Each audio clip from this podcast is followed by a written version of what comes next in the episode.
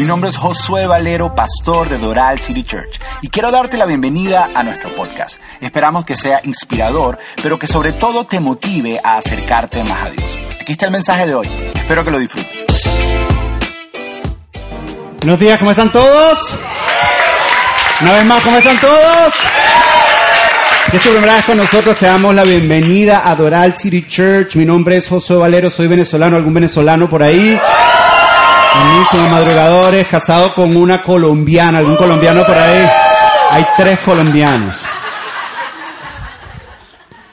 Quedaron preparando el café. Ok, ok. Eh, eh, nuestra visión es muy sencilla, es ayudar a las personas a acercarse a Dios a través de una relación personal con Jesús, haciendo una iglesia para gente que no le gusta la iglesia. Otra manera de decirlo es una iglesia para todos, una iglesia donde todos son bienvenidos, donde todos, no importa el trasfondo, no importa incluso lo que pienses, nada, nos atrevemos a decir que puedes pertenecer antes de creer, puedes ser parte de nosotros, no tienes que creer. Nosotros creemos que, que a Jesús primero lo comenzaron a seguir y mientras lo seguían comenzaron a creer en Él y eso es parte de la experiencia, ser un lugar donde puedes venir, puedes pertenecer y eventualmente Dios va a hacer lo que va a hacer en tu corazón. Una, una de las formas en la que hacemos eso es que eh, enseñamos por series, agarramos un tema en particular y por varias semanas lo, lo, exploramos. Y hoy estamos en la segunda parte de una serie que se llama eh, Family Chat, porque hay una realidad que si somos verdaderamente sinceros, todos nosotros tenemos un grupo de familia en WhatsApp y no sabemos cómo salirnos de él.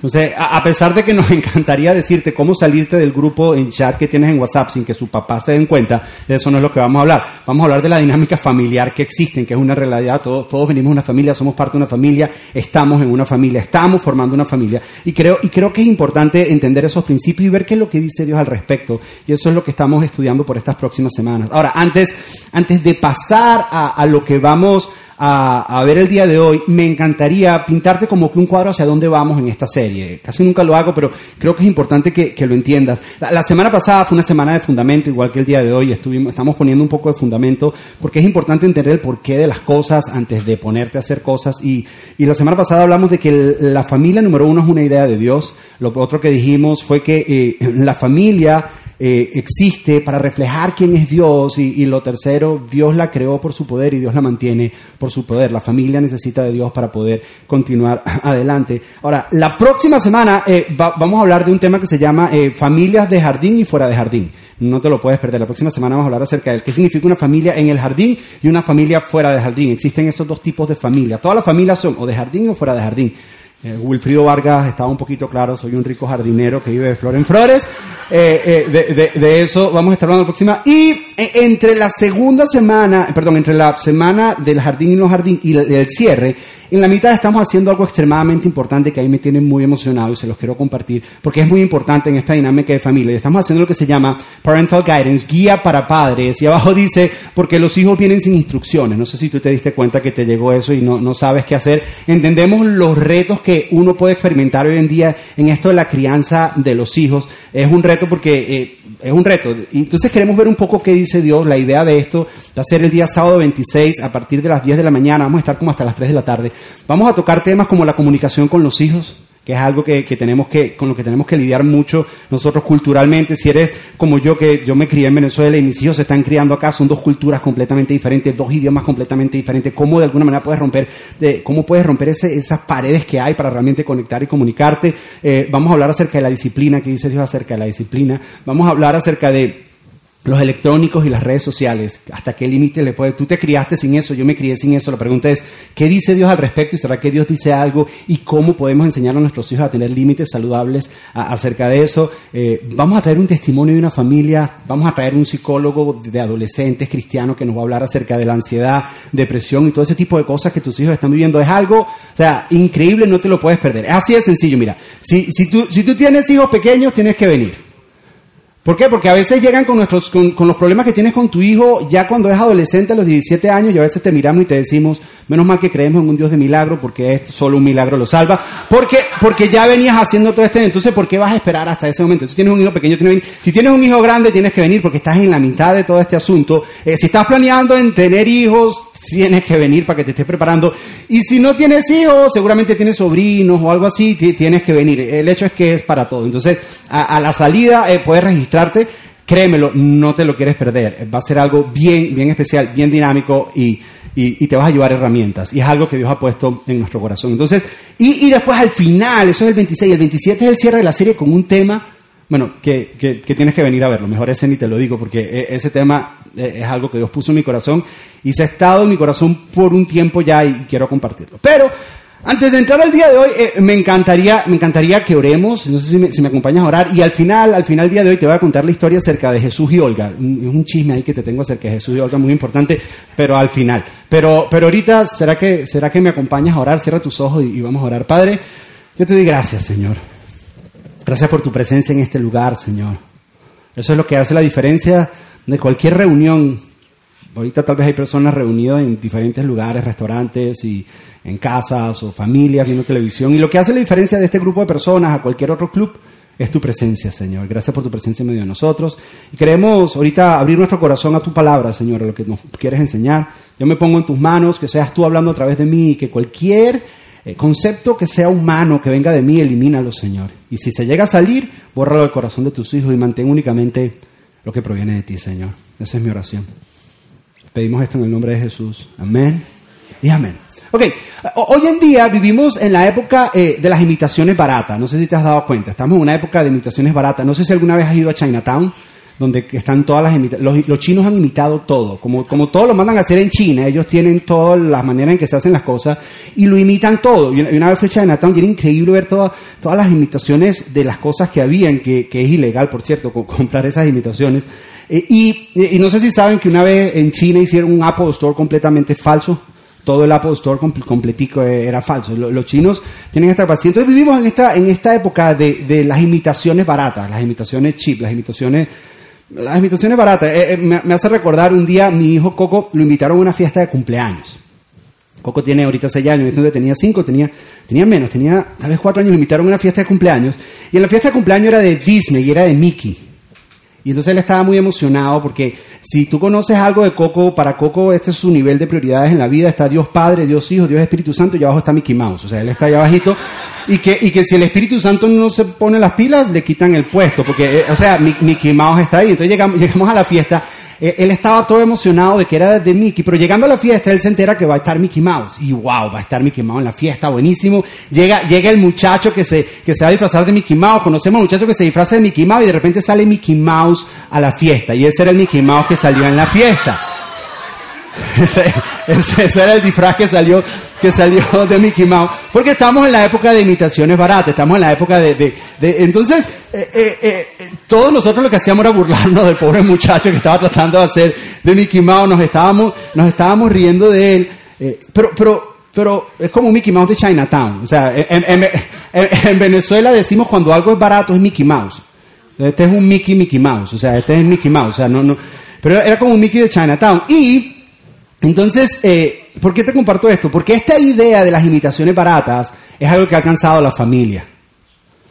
Hoy en día quieren traer imitaciones baratas de los conceptos que es la familia de verdad. Quieren quitar los conceptos de Dios y poner imitaciones baratas, familias sintéticas, diferentes formatos de familia, ideas de familia diferentes a lo que Dios tiene en mente y se están creando versiones baratas de familia. Se quedan creando versiones baratas de familia y por eso queremos hacer esta serie, para entender exactamente qué es lo que es la familia. Ahora, cuando salió el muñeco, viendo la fiesta, cuando sale el muñeco, eh, eh, Nico lo ve y se emociona porque hay alguien disfrazado de muñeco, pero se me acerca a mí y me dice, papi, ese no es el Mickey de verdad. Pero se ríe y está como que emocionado que lo quiere saludar, pero me dice, e, ese no es el Mickey verdad. ¿Sabe por qué él sabe que él no es el Mickey verdad? Porque es que él se ha tomado fotos con el Mickey original. Sí, porque cuando tú conoces el original, escúchame bien, te da la capacidad de poder reconocer los falsos. Cuando tú conoces un original, lo falso ya no te satisface. Porque necesitas el original. El original es lo que te da la capacidad de poder ver algo falso y decir, ok, e, e, e, ese no es de verdad, eso no es lo que es. Y por eso que en esta serie lo que estamos viendo es el concepto de familia original. Porque hasta que tú no entiendas el concepto de familia original, no vas a poder reconocer los conceptos falsos que te están tratando de dar de familia. Entonces, cuando tú tienes un original presente y entiendes cuál era la intención de Dios con la familia y cuál era el propósito, y Él la creó porque eres el arquitecto y dice, ok, este es el original. Cuando te vayan a presentar un falso, tú vas a decir, ok, no, no, yo conozco el original. Así como, como Nico, a pesar de que se emocionó y todo, dijo, e-, este no es el de verdad, este no es el original. Tú vas a poder pararte y decir, ok, no, estos no son los conceptos de familia que mi familia necesita. Necesito el original. Y lo que hemos estado haciendo en esta serie es irnos a este concepto, a esta idea de Dios de familia. Y, un poco a nivel de repaso, todos conocemos la historia de la creación. Dios crea, Dios crea al hombre. Bueno, Génesis 1 dice que Dios crea al hombre y la mujer y, y Dios los creó para que reflejaran quién era. Pero en Génesis capítulo 2 lo desglosa un poquito más y, en el capítulo dice que Dios primero crea al hombre y, todo está bien y dice, no es bueno que el hombre esté solo, de esto estuvimos hablando un poco la semana pasada, dice, no, es bueno que el hombre esté solo, el hombre ni se había dado cuenta de su necesidad, porque por lo general somos así, no nos damos cuenta de nuestras necesidades. Y, entonces Dios le dice, bueno, ve y nómbrame todos los animales, él empieza a nombrar a todos los animales, se da cuenta que todos los animales tienen una pareja y él dice, y dónde está la mía? Entonces Dios dice, ok, se dio cuenta de su necesidad, entonces Dios lo, lo pone a dormir, esa es la parte favorita de muchos hombres, que Dios lo pone a dormir y mientras él dormía, entonces Dios lo pone a dormir y, la Biblia dice que saca de su costado, saca de su costado, que yo no sé si alguna vez tú te has preguntado por qué Dios creó, por qué Dios creó el hombre del polvo y a la mujer del costado. Hay una versión, una persona dijo una vez que la razón por la que la sacó del costado y no de la cabeza, que no la sacó de la cabeza para que no estuviera sobre él, que no la sacó de los pies para que no estuviera por debajo, que la sacó del costado porque es igual a él, que la sacó debajo del brazo para que fuera protegida y cerca del corazón para que fuera amada. Que esa es la razón por la que Dios lo saca del costado, pero, pero también conecta con esta otra idea de que Dios está creando al ser humano. Y es lo que no podemos. O sea, Dios no, con Eva no está haciendo una nueva creación, sino completando una creación que está en progreso, que es la creación del ser humano, de la raza humana. Entonces, por eso de ahí es que, o sea, Adán estaba entero, pero no estaba completo el proceso de creación, y por eso de ahí es que crea Eva. Son de la misma, de alguna manera son de la misma esencia, ambos. Entonces, Dios la crea, Adán, Adán se despierta, lo vimos la semana pasada, y Adán dijo, wow, esto era lo que yo estaba buscando toda mi vida, de ahora en adelante te vas a llamar Google porque tienes todo lo que estoy buscando. No, realmente le dijo, te llamarás mujer. Y entonces de ahí en adelante, en ese momento, presenciamos el primer matrimonio de la historia. Ahora, si la familia es la esencia de la sociedad o el núcleo de la sociedad, el matrimonio es el núcleo de la familia. Es el núcleo, es la, esencia. Por eso Dios comenzó con el matrimonio. Dios comenzó con eso. Que, que además es bien curioso porque yo no sé cuánto te quejas tú de tu suegro, pero imagínate el suegro de Adán era Dios. Dios le dijo, mira, aquí te traigo a mi hija, aquí está y, te, la, y, te la presento. Y suegro. Y el suegro mismo fue el que ofició la boda, por cierto, que fue el que llegó y, ofició la boda. Y, en ese momento Dios, Dios llega y, me parece curioso que a pocas palabras, a pocas, perdón, párrafos, segundo capítulo, Dios nos habla enseguida del matrimonio porque el matrimonio es algo esencial de la creación.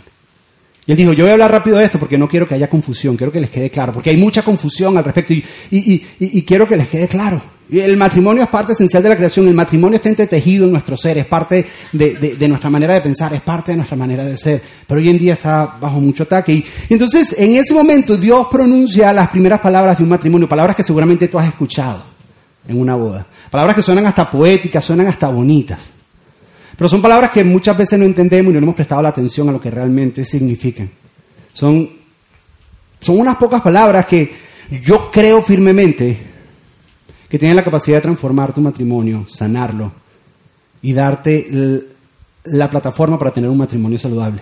Son palabras que seguramente has escuchado. Y yo creo que no le damos mucha importancia porque son pocas palabras. Tal vez si fueran unas palabras un poco más largas, un capítulo completo con algunos detalles y que nos diga paso a paso. Pero son unas palabras que suenan hasta parecen una canción, parecen algo poético, parecen algo bonito. Pero yo no sé si tú sabes, Dios no necesita decir muchas palabras para transformar tu vida. Eh, Juan capítulo 11, eh, Jesús lo único que dice es Lázaro, sal. Dos palabras y resucitó a Lázaro.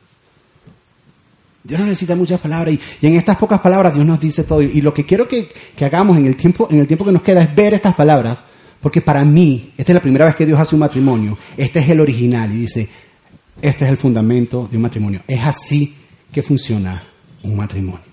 Entonces te las voy a leer, las he escuchado, pero lo que quiero es que vayamos parte por parte para tratar de identificar qué es lo que significa. Y al final te voy a contar la historia de Jesús y Olga. No se te olvide. ¿Están listos? ¿Lo leemos? Génesis capítulo 2, versículo 24 dice lo siguiente, por lo tanto, el hombre dejará a su padre y a su madre y se unirá a su mujer y serán una sola carne. ¿Será que lo leemos juntos? Vamos a leerlo juntos. Uno, dos, tres. Por lo tanto, el hombre dejará a su padre y a su madre y se unirá a su mujer y serán una sola carne. ¿Cuántos habían escuchado esto? ¿Cuántos entienden qué es lo que realmente significa? Porque eso es lo que quiero que veamos. Yo quiero que vayamos por parte, porque hay tres cosas. Aquí hay tres cosas. Lo, primero que dice es que, por lo tanto, dice, el hombre dejará a su padre y a su madre. Y, aquí lo que está diciendo es que para que haya un matrimonio saludable, tiene que haber una desconexión de la familia de la que vienes. Tiene que haber una desconexión de la familia de la que vienes. Ahora, cuando se habla de una desconexión, ahí todos empiezan a hacer así. Cuando se habla de una desconexión, atención, y esto me toca claro, no significa que los abandonas, que los dejas tirados, que va a haber deshonra y que ya no los vas a cuidar. Porque si no, Dios se estuviera contradiciendo.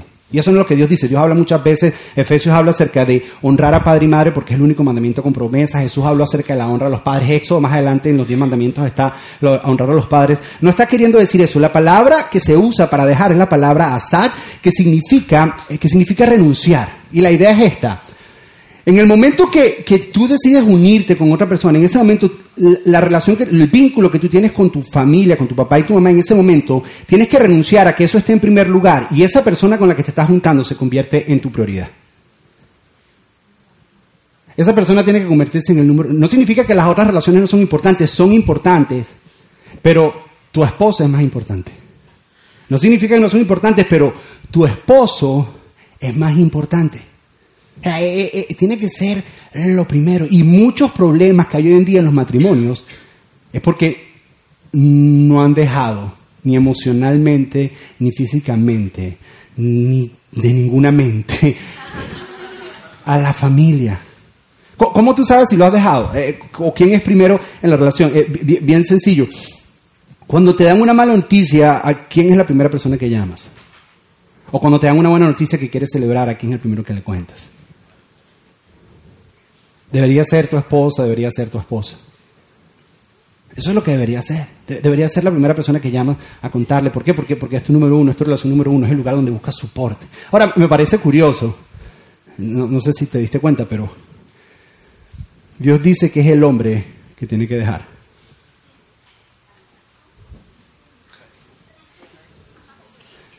No significa que ustedes mujeres no tienen que dejar porque ya les vi las intenciones que tienen. Eso no es lo que está diciendo. ¿Ok? No significa. ¿Qué es lo que está queriendo decir? Te voy a explicar por qué Dios le habla al hombre. La mujer también pasa un proceso para dejarlo, pero ¿por qué le habla al hombre? Presta atención. Porque la necesidad número uno de toda mujer es seguridad. Todas. Número uno, seguridad. Para que una mujer pueda dejar la seguridad de su hogar, tiene que sentir seguridad en el otro lugar. Para el hombre es una decisión que él toma y dice, ¿sabes qué? Dejo. Yo me fui a mi casa a los 18 años a mi esposa. A mi esposa tenía que sentir seguridad. ¿Cuál es nuestro trabajo? Que cuando nos casemos, que las, hagamos sentir a ellas tan seguras, que ellas digan, puedo dejar, porque voy a llegar a un lugar seguro, a un lugar donde me van a proteger, a un lugar donde me van a cuidar. Nosotros deberíamos ser, si tú te sientes cuidado en tu casa, espérate que llegues a vivir conmigo para que tú veas lo que es sentirse verdaderamente segura.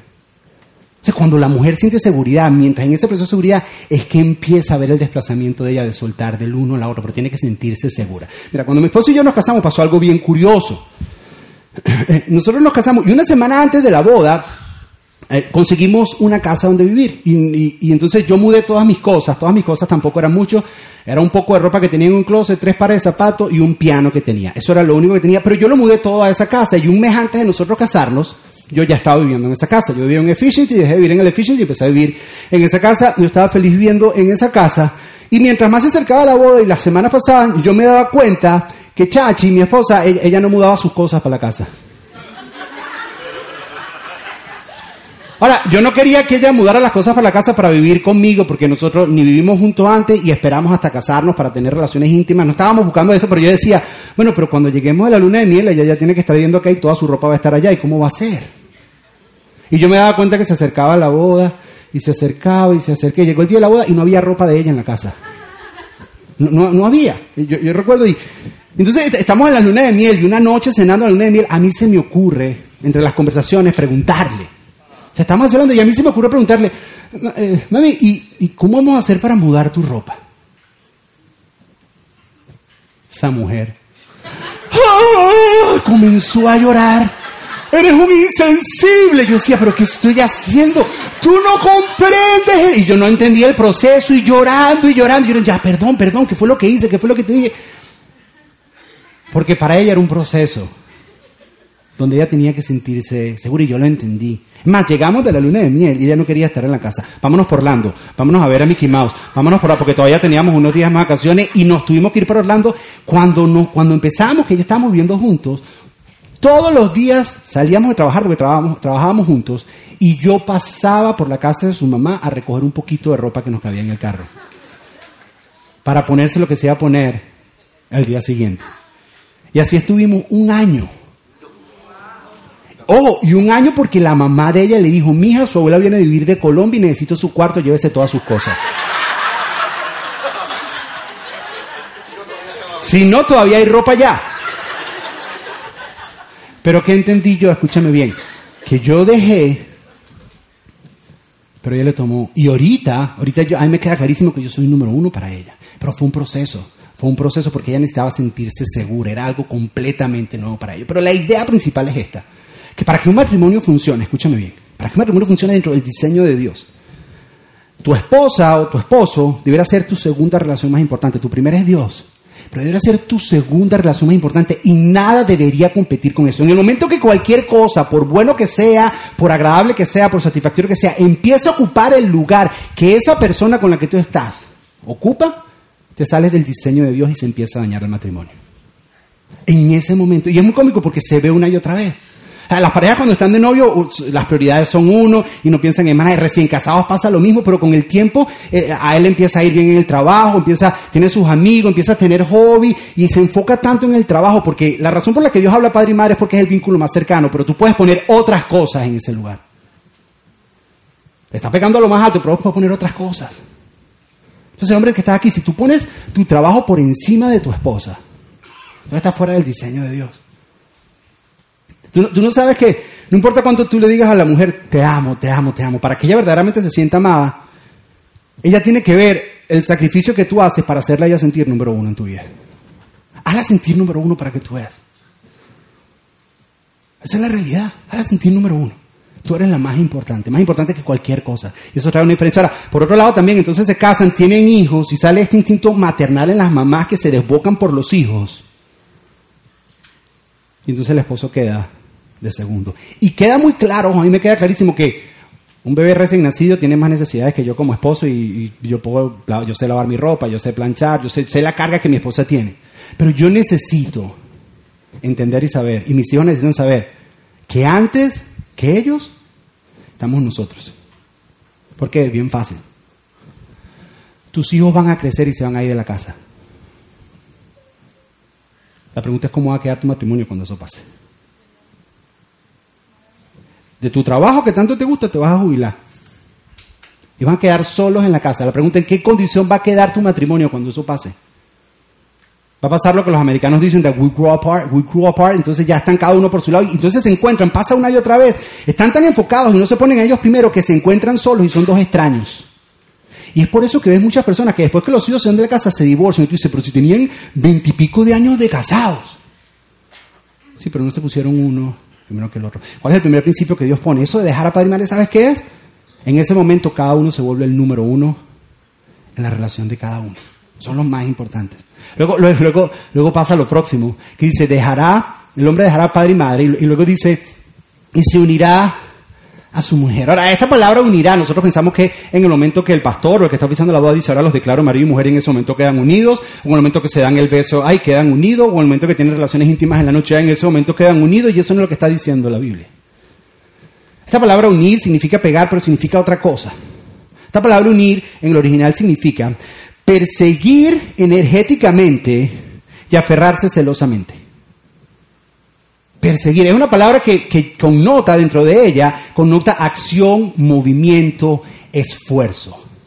¿Qué es lo que está diciendo Dios? Dice, en, el segundo fundamento acerca del matrimonio, te voy a dejar saber algo bien claro. Para que tu matrimonio funcione, tienes que trabajar en tu matrimonio. Porque si no trabajas en tu matrimonio, tu matrimonio no va a funcionar. Que para tu matrimonio trabaje, tienes que trabajar.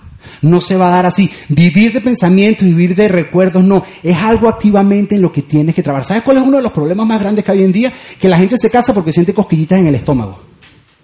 Ay, es que, ay, que yo me hace sentir unas cosquillitas.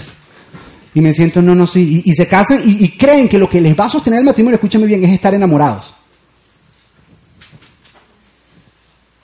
¿Sabes que el 99% de las personas que se han divorciado se casaron enamorados? Y el enamoramiento no les ayuda a mantener el matrimonio. Uy, la cara de ustedes.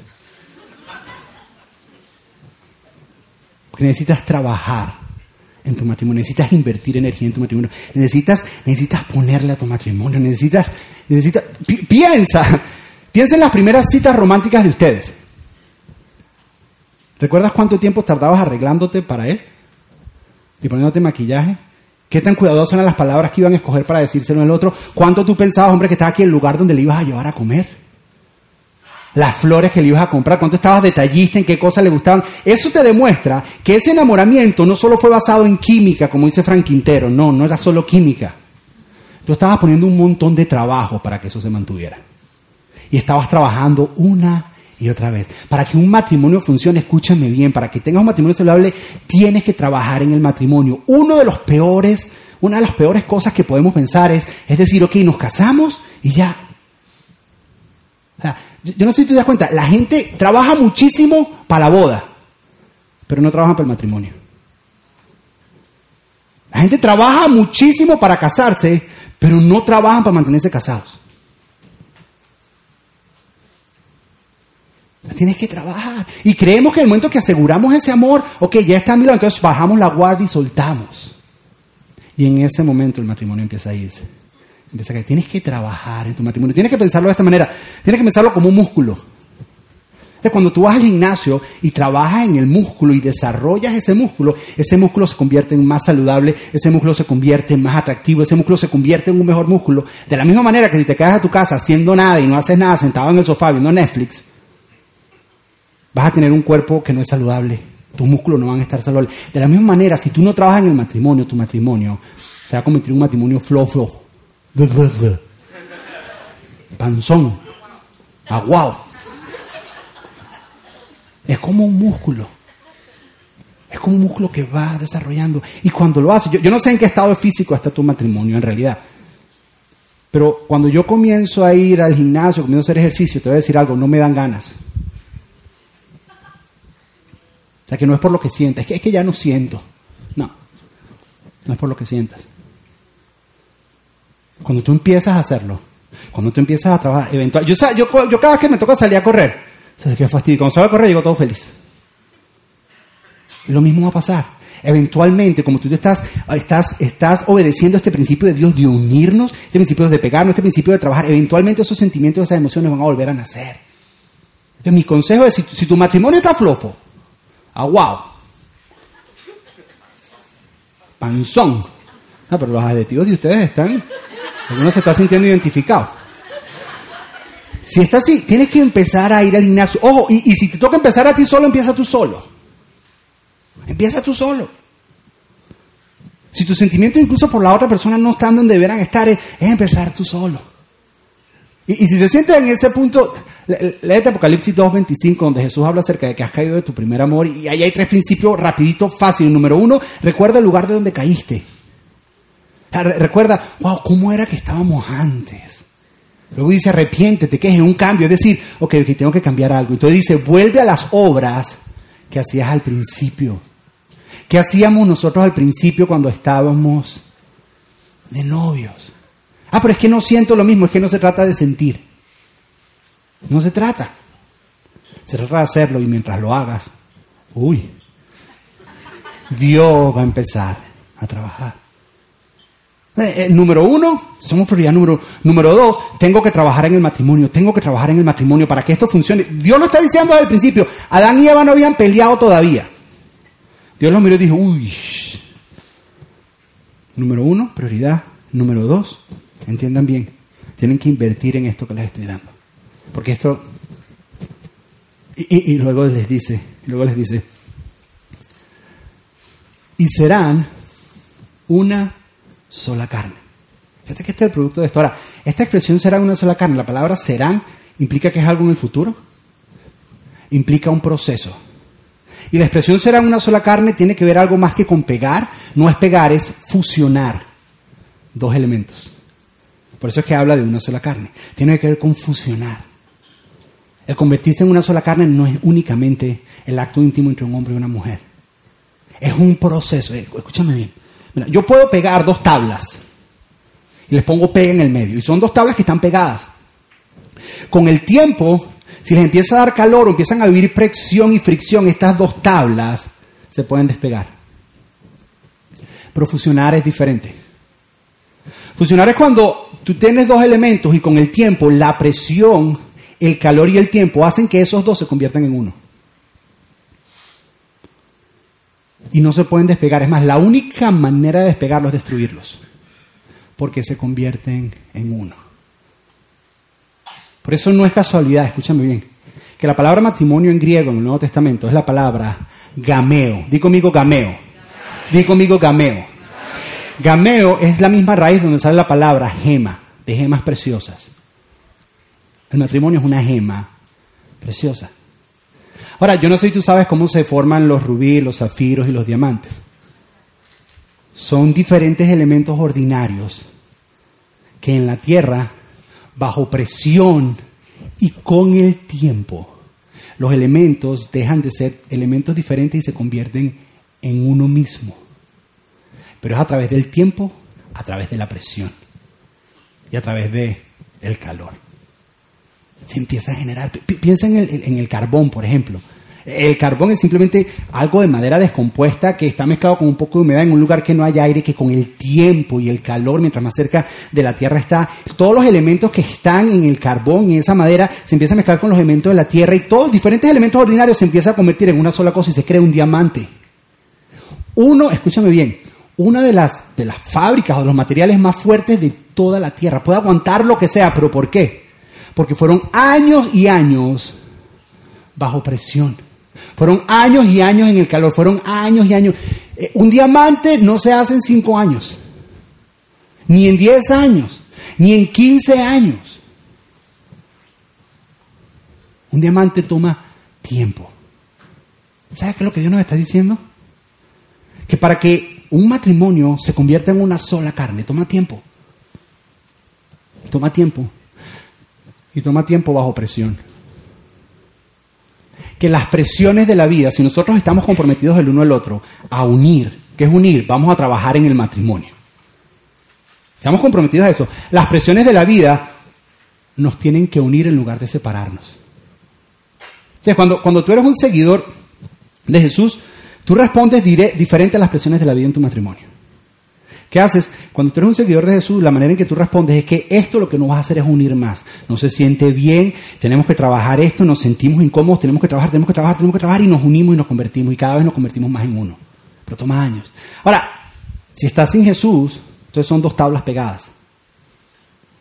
Esa misma presión que te une te separa. Es exactamente la misma presión, es exactamente el mismo calor, es exactamente el mismo tiempo. Ahora, ¿sabes, cuál es el problema? Que nosotros vivimos en una generación que todo tiene fecha de expiración. Todo es desechable. Nada es duradero. Todo tiene un momento que ya ahí se terminó y ahí, y ahí se acabó. Y hemos transferido eso al matrimonio. Y hay personas que dicen, tenemos cuatro años casados y nos vamos a divorciar porque esto es incompatibilidad. Pues apenas se están conociendo. Porque toma tiempo para fusionarse, toma tiempo para convertirse en uno, toma, toma tiempo. Y para eso tenemos que aprender, tenemos que aprender a esperar. Tenemos que aprender a esperar el uno por el otro porque entendamos que todos venimos al matrimonio con cosas que ni, siquiera entendemos qué es lo que tenemos y tenemos que aprender a esperar el uno por el otro. Ahora, hay, hay dos formas de esperar, porque tampoco es hacer esperar a la persona y que toda la vida esté ahí esperando. Por ejemplo, es diferente esperar a alguien cuando se está listando, cuando se está preparando. Por ejemplo, mi esposa es la última que se alista en la casa, él le saca la ropa a los niños, los niños se visten, los viste. Bueno, ya Mateo se viste solo, Nico ya que se viste solo, yo me he visto solo. Entonces, eh, eh, Y, estamos ya todos listos y ella dice, ok, y ahora me voy a cambiar yo, entonces tengo que esperarla, porque ella se está listando. Entonces cuando me dice, ya casi estoy lista, yo sé que faltan de unos 15, unos 20 minutos, no es que ya casi, el ya casi de ella es entre 15 y 20 minutos. Hay otras mujeres que el ya casi es una hora, gracias a Dios para ellas son 15 a 20 minutos. Dice, ya casi estoy lista, ya cuando yo veo que han pasado 10 minutos, yo digo, te esperamos en el carro, como para que sienta un poquito la presión. Pero mi esperar es diferente, ¿sabes por qué? Porque yo sé que ella sabe que yo la estoy esperando. Y yo sé que ella se está apurando. Ella se está cambiando. Ella está haciendo cosas para cambiar. Ella está haciendo cosas para prepararse, porque sabe que yo la estoy esperando. Porque eso es parte de trabajar en el matrimonio. Y hay personas, escúchame bien, que piensan que ese que está al lado tuyo te va a esperar toda la vida. Y tú no tratas con esas cosas, tú no te estás alistando, no te estás preparando, no estás cambiando, no estás diciendo quiero presentarme, quiero, quiero, quiero, quiero ser la mejor versión, quiero, quiero ayudar, yo sé que tengo esto y tengo que trabajar con esto. Entonces andas en la posición de que, bueno, soy así, me tiene que aguantar. Si te están esperando, haz algo. Haz algo. Y si estás esperando, espera, que vale la pena. Esto es el matrimonio. Esta es la frase para Instagram. El matrimonio es un proceso de dejar, unir y fusionar que toma una vida donde un hombre y una mujer se hacen uno. Es más que dos personas, son dos historias. Son dos trasfondos, son dos backgrounds donde cada uno trae sus traumas, porque nadie llega al matrimonio con el equipaje limpio. Todo llena con un- todos llegamos con un montón de equipaje. Traumas, abusos que vivimos en el lugar, todo eso llega y seamos sinceros, las personas no cambian de un día para otro. Toma tiempo cambiar. Toma tiempo hacerlo, toma tiempo lograrlo. No se da de un día para otro. Pero cuando los matrimonios deciden vamos a dejar, nos vamos a unir y vamos a trabajar en esto, las presiones de la vida en vez de separarnos lo que empiezan es a unirnos. Y nos unen y nos fusionan, nos fusionan. Y con el tiempo, no sé si te has dado cuenta, pero con el tiempo empieza a haber un cambio en estas personas. Con el tiempo, estas personas empiezan como que, como que ya no hablan de tú y yo, sino dicen nosotros. Como, como que ya los gustos de cada uno y los intereses se empiezan a alinear. Por ejemplo, a mí antes no me gustaba la comida mexicana, ahora me encanta. Viene a quien le gusta la comida mexicana, a mi esposa. ¿Por qué? Porque los gustos de cada uno comienzan a alinearse, comienzan a hacer, empiezan a sentirse igual el uno al otro, empiezas a saber qué es lo que está sintiendo ella o qué es lo que está sintiendo él sin que ni siquiera te diga nada. ¿Por qué? Porque se están fusionando, se están convirtiendo en uno solo. Es un proceso. Pero no es un proceso de dos, tres años, cuatro años. Es por eso que toma toda la vida. Porque toma toda una vida fusionarse. Es más, quiero contarte de Jesús y Olga. Acompáñame, David. Jesús y Olga. eh, Él nació en el 12 de agosto eh, de 1919. Nació él. Y ella nació el 7 de febrero de 1927. Se conocieron cuando ella tenía, ella tenía solo, creo que 6 o 7 años, él tenía 13 años. Se conocieron, eh, eran amiguitos, todo eso. Él llegó a estudiar, estudió eh, eh, radiotelegrafía. Estudió él y le tocó salir en barcos petroleros y viajaba y venía mucho hasta que llegó un momento que cuando él tenía 26 años yo tenía 19 años se volvieron a reencontrar. Y se reencontraron y, estas dos, eh, esta pareja de, de- de la antigüedad que se casaron, estos no son ellos, pero esto ya con tiempo de casados, se casaron eh, en el año 1947. Y es de estos matrimonios hechos a la antigua, de estos matrimonios que no tienen fecha de expiración. Es más, una de las cosas de Jesús, que le decimos chucho de cariño, es que le gusta reparar todo. Esta persona que tú le llevas cosas cuando están rotas y dice no lo bote, yo lo arreglo. Es de eso que sabe ponerle las antenas de bigote al televisor con las cositas arriba para que funcionen bien. E- e- ese, ese chucho. Y seguramente en muchos momentos de su vida re- reparó, reparó su matrimonio. El matrimonio de ellos duró 58 años. Tuvieron seis hijos. Magali, Cecilia, Javier, Jesús, Marlene. Tuvieron 19 nietos, 27 bisnietos. ¿por qué te cuento, por qué te cuento la historia de ellos? Porque yo soy uno de los nietos de ellos. 58 años de casado tuvieron mis abuelos. De esos matrimonios que no tienen fecha de extinción. No significa que eran perfectos, porque no se trata de ser perfectos. Se trata de dejar, trabajar y fusionar. Febrero del 2006, por una complicación pulmonar, mi abuela fallece, Olga. Ella dejó una carta de él que no pude conseguir. ¿Cómo la busqué? Que ella tenía en su Biblia de oraciones. Y eso fue el, último pensamiento que, tuvimos de ella. Solo un año más tarde, un poco un año más tarde, en el, en el 2007, él fallece. Después que ella fallece, él dice, yo, yo no entiendo para qué vivir.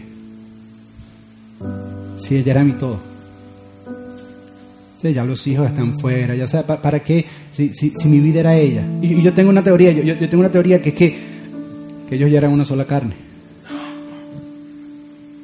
No sé si tú has conocido de estas parejas viejitos que cuando uno muere el otro se ve enseguida. Porque es que son una sola carne. Chucho y Olga se convirtieron en... Los nombres de ellos ya no eran Chucho o Olga, sino eran Chucho y Olga. Eso se convirtió en un nombre en una entidad, en una persona. Era imposible pensar en uno sin pensar en el otro. Era, eran Chucho y Olga. El abuelo Chucho lo hizo y se convirtieron en uno. Y no solo eso, han, han dejado un legado increíble. Mis papás este año cumplen 53 años de casados. ¿Adivina dónde aprendieron eso? Chucho y Olga. Porque mis papás saben, mis papás no son perfectos. No lo son. Pero no se trata de tener un matrimonio perfecto, escúchenme bien. Se trata de tener un matrimonio que sabe ponerse primero el uno al otro. Se trata de un matrimonio que están dispuestos a trabajar, porque mientras trabajamos y las presiones de la vida nos dan, entonces nos empezamos a funcionar. Y mientras más presión hay, más fusionados somos. No son perfectos. Esta semana salimos a comer con ellos, mi esposo y yo, y es hasta un poco gracioso ya salir a comer con ellos, porque ya, ya, están entrados en edad y ya tienen sus mañas, pero, pero es algo hermoso verlos al mismo tiempo. Cómo se golpean debajo de la mesa, cómo una sola mirada comunica 18 mil cosas. Cómo se ven se dicen, dice, cómo se aguantan. Ya llevan mucho tiempo aguantando. ¿Qué crees que, que ya casi no pelean? ¿Por qué? Porque ya que para qué vamos a pelear.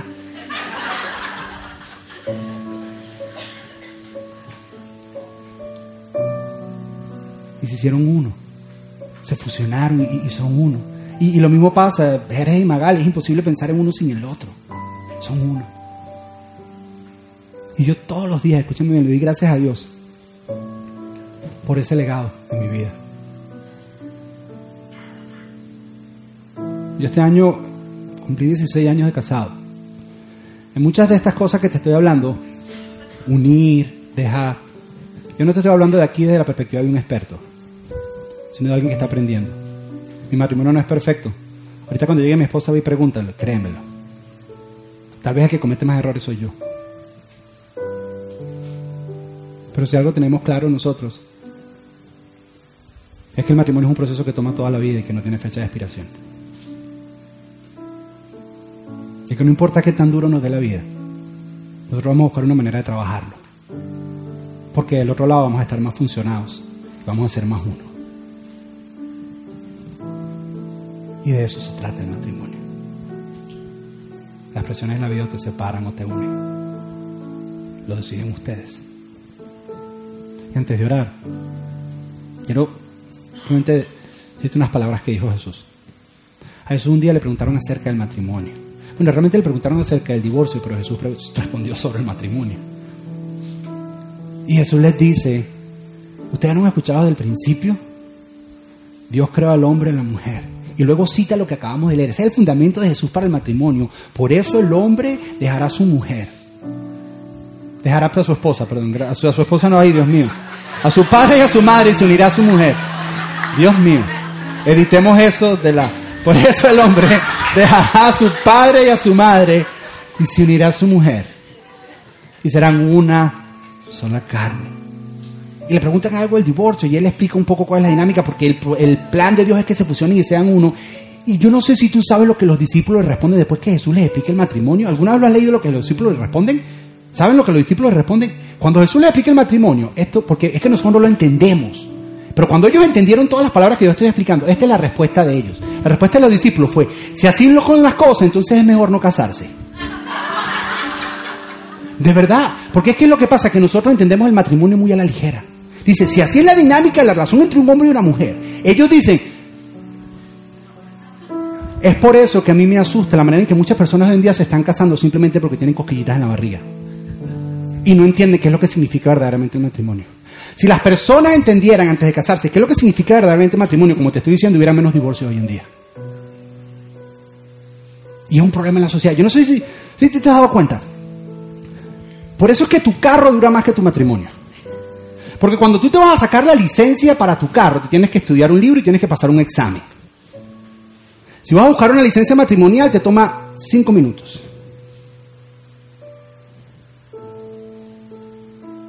Y es por eso que tu carro dura más que tu matrimonio, porque tú sabes cómo manejar el carro.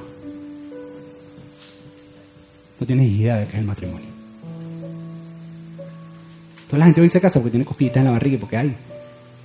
Y no entienden. Por eso, por eso es que ellos dicen, si eso es así, porque ellos sí entendían lo que le estaba queriendo decir, entonces mejor no casarse. Porque esto de dejar, esto de unirse, esto es para toda la vida. Y es trabajo. Y Jesús les dice,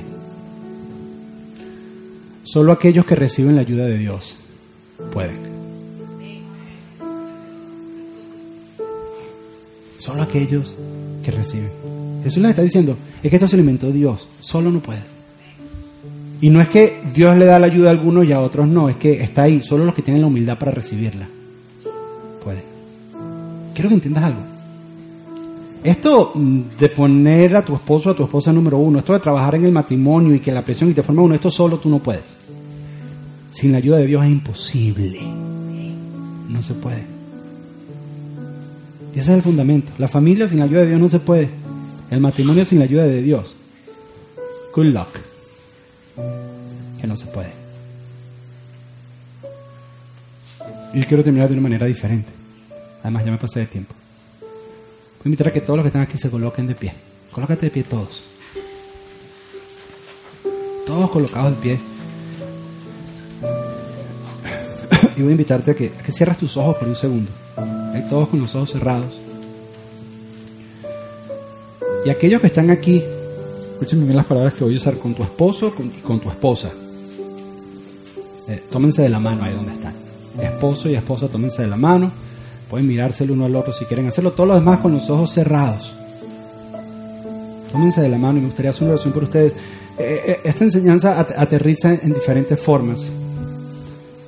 Hay algunos aquí que tienen que tener conversaciones y tal vez pedir perdón y decir, sabes que te pido perdón porque no has sido la número uno en mi vida o tú no has sido el número uno.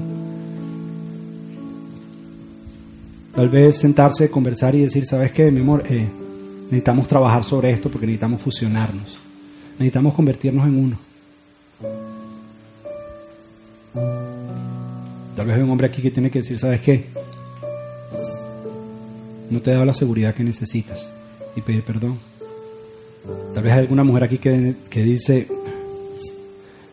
perdóname por hacerte esperar tanto. Simplemente me estoy alistando. Pero tienes que dejarle saber a tu esposo que te estás alistando. Tal vez el maquillaje ha tomado un poquito más de tiempo de lo que pensabas.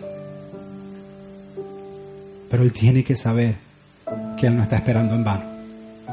Que tú te estás alistando. Porque eso trae esperanza en la espera.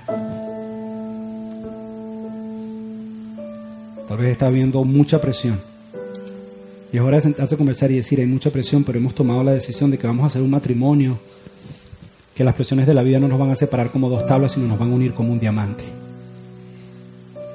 Y no importa lo que la vida nos lance, nosotros vamos a trabajar y nos vamos a fusionar. Porque el matrimonio es un proceso de toda la vida donde nos unimos. Padre Señor, yo te doy gracias, Señor, por tu palabra. Señor, y entendimos que sin tu ayuda es imposible. entendimos que sin tu intervención es imposible. Porque el matrimonio es una idea que tú inventaste y solamente funciona si tú estás presente, Señor. Así que te ponemos estos matrimonios en tus manos, Señor. Ahí donde estás, dile a Dios, Señor, yo te pongo mi matrimonio en tus manos. Dile, yo, yo, te pongo mi matrimonio en tus manos, Dios. Dile, dile, te ponemos el matrimonio en tus manos, Dios. Porque sin ti necesitamos tu ayuda, Señor. No, no, no, tenemos que pedir tu ayuda solo cuando estamos mal, también cuando estamos bien. Necesitamos tu ayuda en todo momento, porque nuestro matrimonio depende de una sola cosa. Ni siquiera depende del amor que tenemos el uno por el otro, depende del amor que tenemos por ti. Depende de que trabajemos.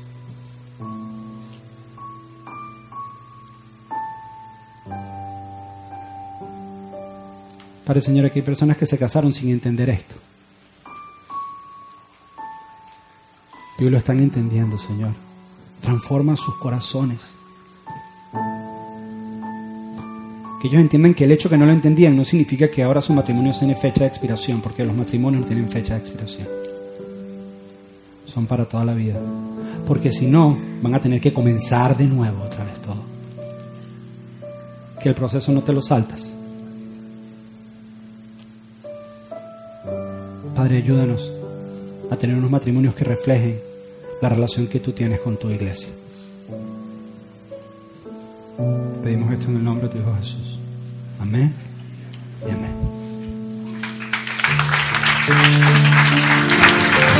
Gracias por escuchar. Esperamos que este mensaje haya sido práctico y relevante para tu vida.